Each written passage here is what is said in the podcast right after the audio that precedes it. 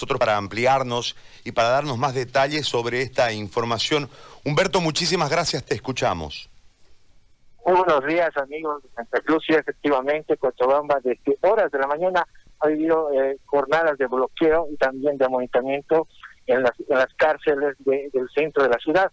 La cárcel de San Sebastián se encuentra en el centro de Cochabamba es una de las cárceles donde más reos se tiene, al promediar más de 700 reos viven hacinados en, en, este, en esta carceleta.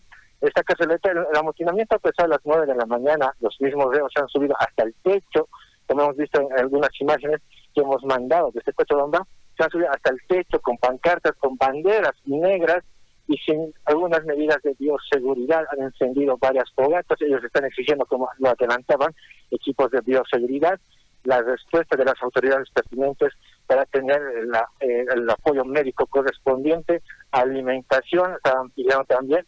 Y también uno que ha, llamado la atención, el indulto, ellos están pidiendo el indulto porque como viven hacinados, hay reos que se quieren añadir a este a este beneficio para que puedan salir. Varios familiares han dado eh, cita a este lugar, a la Plaza de San Sebastián, donde los familiares han indicado que desde que ha empezado la cuarentena no ven a sus familiares y es por eso el motivo de este amotinamiento. Similar situación se vive en algunos penales de la ciudad de Cochabamba, es como decir el penal de San Antonio, el penal del Abra y el penal de San Pablo de Quillacoyo, donde se tiene algunos amalles de amotinamiento por esta situación. Entre sus demandas, recordar también que está en la respuesta, las, las pruebas rápidas a tres reos que han fallecido en el, que han fallecido en el penal de San, de San Sebastián hace dos semanas atrás ellos están pidiendo las pruebas que, digan que han confirmado para COVID-19 o no, para descartar esa situación. Ellos indican que tienen miedo porque, como lo indicaba, hay algunos reos que son trasladados a, estos diferentes penales para que ellos este, este, este, estén ahí. La cosa es que ellos tienen miedo que estos reos que se han movido eh, tengan COVID-19 y es por eso su susceptibilidad que se tiene en el departamento de Cochabamba.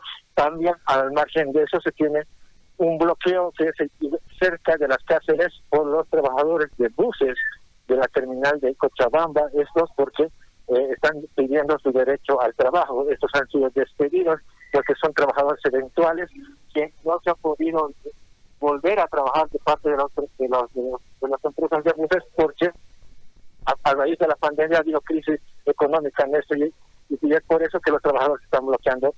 En el momento Cochabamba se encuentra casi bloqueada en gran parte del centro de la ciudad.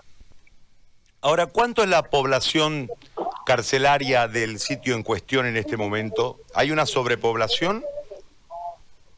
Sí, efectivamente, en una conversación con la directora del régimen eh, interino nos indicaban que todas las casas tienen más del 50% de, de población, es decir, la cárcel de San Sebastián la cárcel de San Sebastián Mujeres, la cárcel de San Antonio, la del Abra, la de San Pablo, tendrían sobrepoblación más del 50%, un total de más de 2.000 reos que se encuentran eh, divididos en todas estas cárceles. Estas cárceles se, debe recordar que fueron construidas para solo 500 personas. De estas 500, en cada una de las cárceles se excede a 700 a 800 personas que viven en ahí. Muy bien. Humberto, muchísimas gracias por el reporte, muy amable. No tiene por qué, hasta la otra oportunidad. Gracias. Eh, Humberto Ayllón, periodista de los tiempos de Cochabamba y toda esta situación altamente crítica en los penales del Valle. Que también se reflejan en el resto del país. La anterior semana